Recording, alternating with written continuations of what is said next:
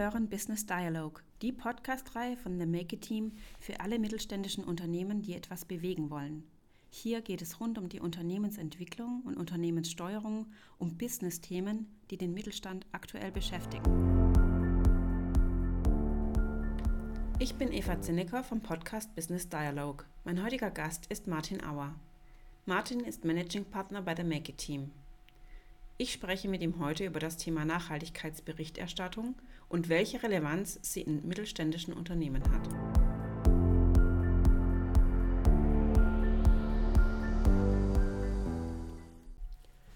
Hallo Martin, willkommen zum Business Dialog. Wir sprechen ja heute über das Thema Nachhaltigkeitsberichterstattung. Seit dem 1. Januar 2024 hat er mit der Corporate Sustainability Reporting Directive das Thema Nachhaltigkeit noch mehr Aufwind bekommen. Was steckt denn hier dahinter? Ja, hallo Eva.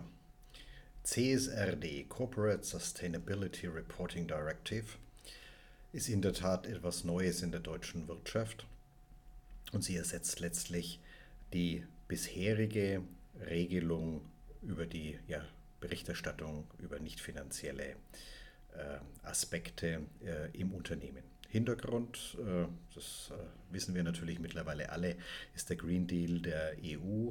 Nachhaltigkeit in der Wirtschaft, Dekarbonisierung, das sind die Themen, die hier in diese Berichtspflicht letztlich gepackt werden. Mhm. Es hat sich einiges geändert mit der CSRD, weil sich die Art und Weise der Berichterstattung und damit im Grunde auch die Erarbeitung der Berichtsbestandteile äh, völlig neu aufgestellt worden sind. Mhm. Das, ist eines, das ist sicherlich einer der wesentlichen Punkte. Also wir haben eine inhaltliche Veränderung. Die Veränderung der berichtspflichtigen Unternehmen, die wird sich erst in den nächsten Jahren ein Stückchen äh, äh, erweitern. Mhm. Das heißt, wir haben die nächste Stufe dann ab 1. Januar 2025, in der alle großen Kapitalgesellschaften ähm, berichtspflichtig werden, und zwar unabhängig von der Kapitalmarktorientierung, was wir, das quasi das Unterscheidungskriterium, das wir bis 20 oder einschließlich äh, Geschäftsjahr 2024 noch haben. Mhm. Und dann ab äh, Januar 2026 gilt CSRD auch für kapitalmarktorientierte Unternehmen, die in die Größenklasse klein und mittelgroß fallen werden. Also ab dem Januar 2024 ist die wesentliche Änderung äh, eben der, die inhaltliche Veränderung, mhm. weg von den äh, bis jetzt bestehenden Non-Financial Reporting Directive eben zu der äh, CSRD. Mhm. Ab 1. Januar 2025 haben wir dann eine wirkliche Verschärfung der Berichtspflicht, denn dann sind alle großen Kapitalgesellschaften äh, einbezogen in diese Berichtspflicht und zwar unabhängig von der Frage, ob sie kapitalmarktorientiert sind äh, oder nicht. Mhm. Das ist eine echte Erweiterung, äh, die dort stattfinden wird und damit ist es aber noch nicht genug, weil ab Januar 2026 dann es auch für kleine und mittlere Kapitalgesellschaften gilt, äh, wenn sie kapitalmarktorientiert sind. Und wenn wir natürlich von ähm, Kapitalgesellschaften sprechen, sprechen wir auch immer von den Gesellschaften, die äh, den Kapitalgesellschaften gleichgestellt sind. Also alle Gesellschaften, die keinen persönlich haftenden Gesellschafter haben und damit auch eine Vielzahl von GmbH und KKGs oder vergleichbare Rechtsformen. Was heißt das dann für mittelständische Unternehmen? Ist der breite Mittelstand überhaupt davon betroffen? Ja, wenn man die äh, Regelungen sich so anschaut, möchte man meinen, nein. Aber natürlich, das Gegenteil ist der Fall. Die kleineren und mittleren Unternehmen, die nicht in diese Größenklassen fallen oder auch nicht in die Kapitalmarktorientierung fallen, sind mittelbar betroffen. Mhm. Wir müssen äh, ja, uns immer vorstellen, die Nachhaltigkeitsberichterstattung der großen Unternehmen basiert natürlich auf die Informationen, äh, die sie aus ihrer Lieferkette bekommen. Ob das Informationen sind, ähm, die ähm, das Thema ja, Mitarbeiterschutz äh, Ausnutzung, Kinderarbeit und ähnliche Dinge sind ja alles ähm, äh, Kriterien, die in der Lieferkette stecken können, mhm. ähm, bis hin zu der Frage, mit wie viel CO2 werden die Produkte produziert, wie sind die Entwicklungen. Also insofern werden also mittelständische Unternehmen immer auch an ihre Lieferanten äh, berichten müssen. Ähm, wir wissen es von einer Vielzahl äh, unserer Kunden und in den Unternehmen, mit denen wir sprechen, äh, die bereits entsprechende Fragebögen oder Ankündigungen äh, auf dem Tisch haben. Auf der anderen Seite haben wir natürlich auch die Systematik, äh, die sich aus der Sustainable Finance herausentwickelt. Der Green Deal beinhaltet ja, dass über die über den Kapitalmarkt und auch über die kreditgebenden Banken Nachhaltigkeit gefördert werden sollen. Das heißt also auch die Banken und auch die Hausbanken eines jeden Unternehmens äh, interessieren sich für die Frage, wie geht der mein Kunde, wie geht mein Kreditnehmer mit dem Thema Nachhaltigkeit um. Äh, wir haben alle sicherlich schon davor, davon gehört oder gelesen, dass ähm, wenn Nachhaltigkeitskriterien nicht erfüllt sind, äh, Kredite teurer werden. Mhm. Ähm, es gibt Szenarien, in denen an die Wand gemalt wird, dass äh, bestimmte Unternehmen dann überhaupt nicht mehr kreditfähig sind. Das lassen wir mal dahin, so weit dahingestellt sein. Mhm. Aber man sieht daran bereits, wenn der erste Fragebogen kommt über die Fra äh, zu dem Thema Nachhaltigkeit, das betrifft alle Unternehmen. Mhm. Und ganz abgesehen davon, Nachhaltigkeit ist natürlich und selbstverständlich eine mittlerweile eine gesellschaftlich anerkannte Zielsetzung, sodass wir fernab der gesetzlichen Verpflichtung über die Nachhaltigkeitsberichterstattung natürlich auch im Rahmen des, ja, ich sag mal, Stakeholder-Managements ähm, das Thema Nachhaltigkeit nicht vernachlässigen darf. Kunden äh, möchten nachhaltige Produkte haben, Mitarbeiter möchten bei ähm, nachhaltigen Unternehmen arbeiten, äh, es gibt Unternehmen, die möchten nachhaltige Lieferanten in ihrer Lieferkette haben. All diese Punkte äh, spielen damit natürlich eine Rolle, sodass wir in der Nachhaltigkeitsberichterstattung, wenn wir sie mal so in Chancen und Risiken aufteilen, natürlich eine bürokratische Verpflichtung haben, gar keine Frage, aber auf der anderen Seite natürlich auch die Chance sehen müssen, getrost dem Motto, tue Gutes und sprich darüber, mhm. um äh, quasi auch meinen äh, ja, Stakeholderkreis über die Aktivitäten meines Unternehmens in Sachen Nachhaltigkeit ja, zu informieren und auf dem Laufenden zu halten. Mhm. Und somit ähm, haben wir quasi eine Zweiteilung. Wir haben auf der einen Seite äh, ja, die Nachhaltigkeitsberichterstattung, die im Gesetz steht. Das fällt dann in den Teil des, der Rechnungslegung. Und wir haben auf der anderen Seite das, was er in der Vergangenheit so unter Marketingaspekten äh, gesehen hat. Ein reiner, in Anführungs- und Schlusszeichen, Marketing-Gag ist die Nachhaltigkeitsberichterstattung nicht mehr. Ganz im Gegenteil, äh, die Gefahr des Greenwashings ähm, äh, ist sehr, sehr groß. Also wir müssen sehr verantwortungsvoll als Unternehmen im Mittelstand mit diesem Thema umgehen. Die Nachhaltigkeitsberichterstattung bezieht sich ja auf die drei Bereiche Umwelt, Soziales und Unternehmensführung. Das sind ja alles Riesenfelder. Ähm, wie kann man denn hier als mittelständisches Unternehmen einen guten Weg für die Umsetzung finden, ohne sich in diesem Dschungel zu verlieren? Die Gefahr ist groß, denn die Themen sind äh, ja, unwahrscheinlich vielfältig, sie sind komplex. Kernpunkt der CSRD ist die sogenannte doppelte Wesentlichkeit. Also man orientiert sich von der Systematik äh, an zwei Punkten. Punkt 1 ist, welchen Einfluss habe ich als Unternehmen mit dem, was ich tue, äh, auf die Erreichung von Nachhaltigkeitszielen? Und der zweite Punkt ist, inwieweit bin ich denn betroffen von dem Umbau der Wirtschaft und der Gesellschaft hin äh, zur Nachhaltigkeit? Mhm. Und daraus ergibt sich dann relativ gut ähm, schon mal ein Themenfeld, mit dem ich mich überhaupt beschäftigen muss. Und dann lichtet sich letztlich auch dieser Dschungel. Auf der anderen Seite, auch das muss man ehrlich sagen, äh, es gibt die ESRS-Standards, die sogenannten Datenpunkte, die quasi hinter diesen Richtlinien liegen, über die man sich letztlich Gedanken machen soll oder Gedanken machen muss, die sind letztlich riesig und diese Konstellation bringt im Grunde ähm, eine Vielzahl von Komple oder eine Vielzahl von Fragestellungen und damit eine gewisse Komplexität mhm. ähm, in dieses ganze Thema hinein. Darauf weiter einzugehen, äh, das kann man in keinen äh, Podcast packen. Ähm, das ist sehr komplex. Man muss die Systematik einmal verstanden haben. Aber man reduziert diese Komplexität eben aus der Fragestellung über die doppelte Wesentlichkeit. Was kann ich denn per se alles mal ausschließen? Und dann kriegt man im Grunde auch diesen, ja, dieses, diese Riesenaufgabe oder diesen Riesenelefanten äh, in ja, kleine Teile zerschnitten, äh, um gut damit umgehen zu können. Mhm. Eine schöne Herangehensweise ähm, zeigt sich im Grunde darin, und äh, wir exerzieren das zurzeit mit äh, mehreren Unternehmen äh, quasi durch. ESG ist im Grunde als Abkürzung falsch rum geschrieben. Im Mittelstand Gute Unternehmensführung ist der Kernpunkt. Natürlich wollen wir nachhaltig sein, natürlich tun wir was für, was für die Umwelt, natürlich tun wir was für die Gesellschaft und für unsere Mitarbeiter.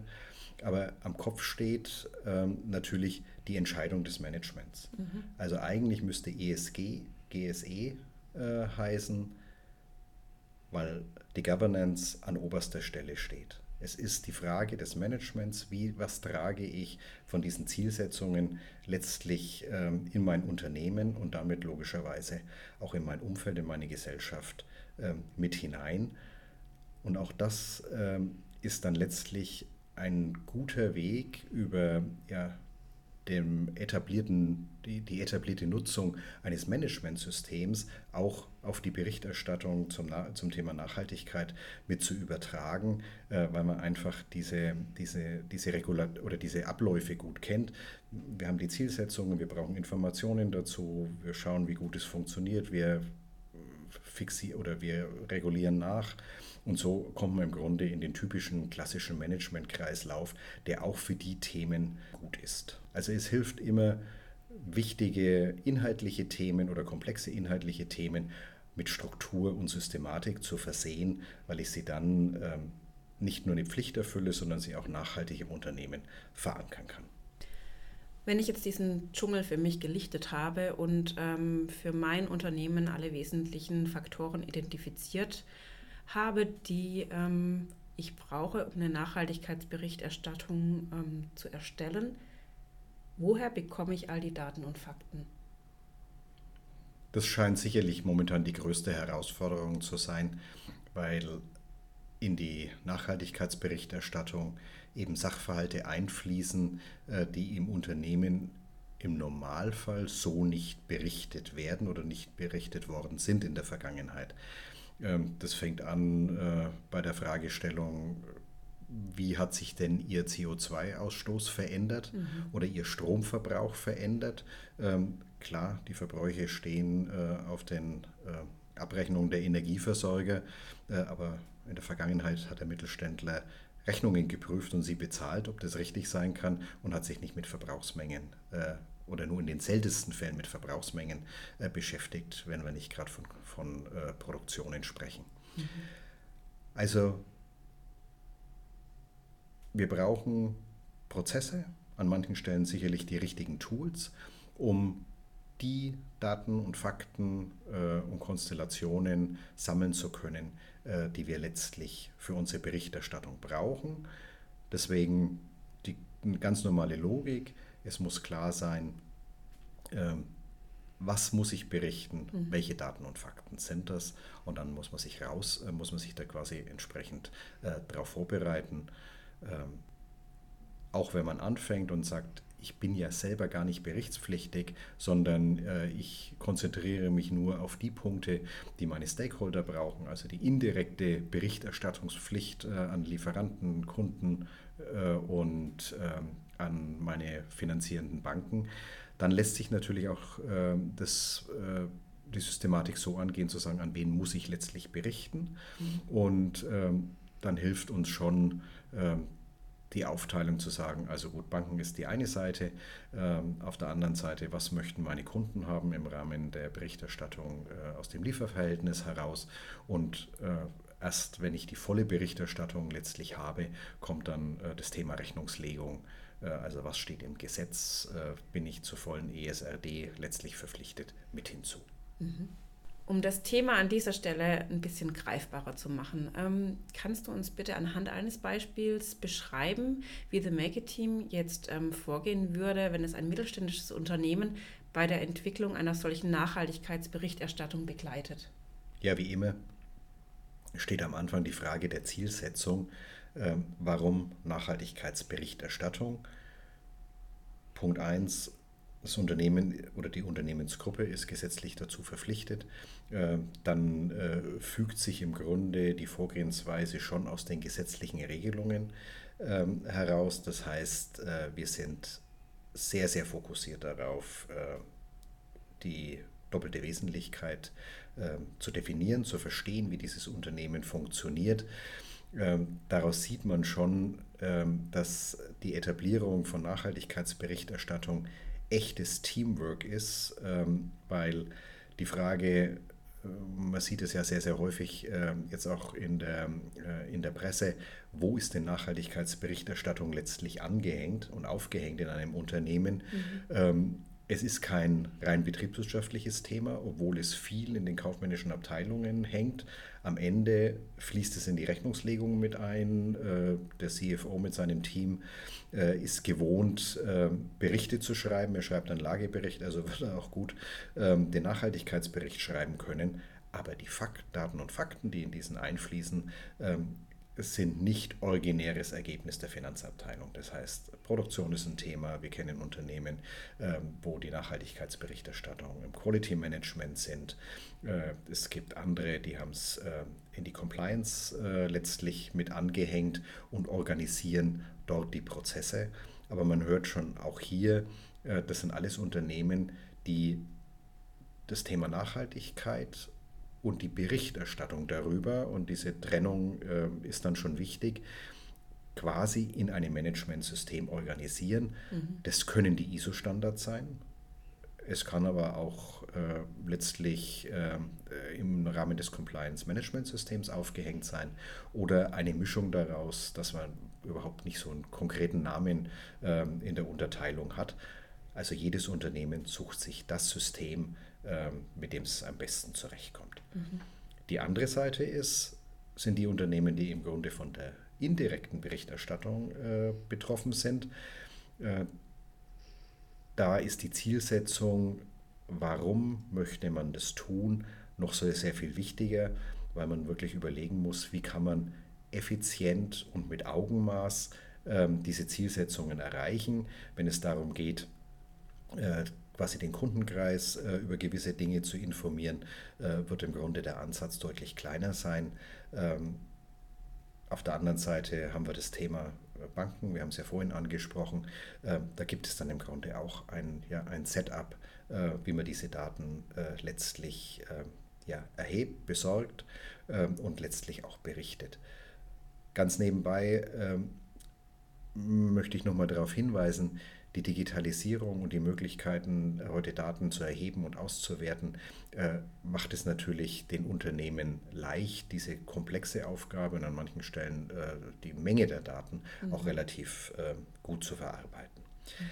Wenn wir diese Dinge dann kennen und die Ziele kennen, die Daten kennen, definieren wir, versuchen wir quasi so ein Berichtssystem äh, aufzubauen. In vielen Fällen äh, helfen uns natürlich ähm, Kennzahlen, Definition von Kennzahlen.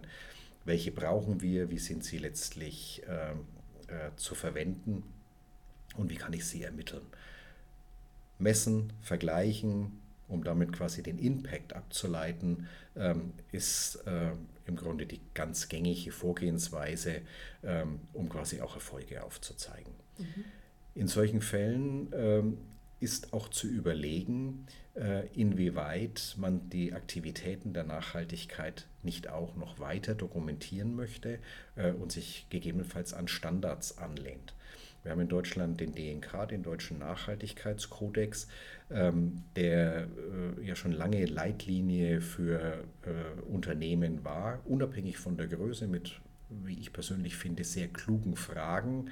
äh, um in das Thema Nachhaltigkeit einzusteigen. Mhm. Und auch der DNK hat sich jetzt weiterentwickelt in den letzten äh, Monaten, hat sich sehr, sehr viel getan, weil sie auch auf die Berichterstattung abstellen. Das heißt, die Umsetzung dieses Standards und das Ableiten von klaren Themen, und wenn man ein einfaches Beispiel macht, ähm, habe ich Gleichberechtigung im Unternehmen, dann können wir in Deutschland in allermeisten Unternehmen, äh, bei den allermeisten Unternehmen davon ausgehen, dass es Teil der aktiven Personalarbeit ist und über diesen Weg lassen sich quasi diese ja, vorhandenen Bestandteile identifizieren mhm. und lassen sich dann eben auch in die Berichterstattung ähm, mit überleiten. Und so laufen im Grunde alle Elemente der guten Unternehmensführung ähm, zusammen und lassen sich eben aus unterschiedlichen Blickwinkeln betrachten.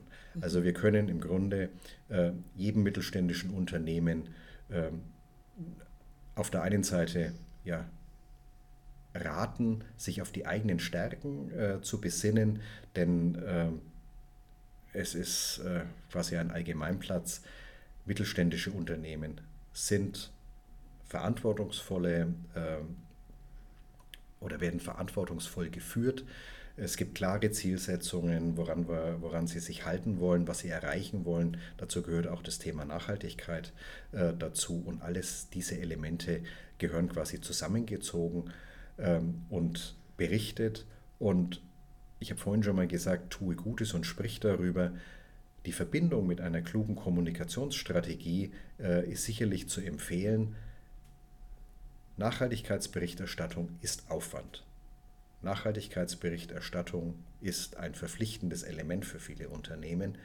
Aber wenn wir diesen Weg letztlich schon gehen, dann ähm, wollen wir ihn doch so gestalten, dass, der, dass die positiven Effekte für das Unternehmen so groß wie möglich sind.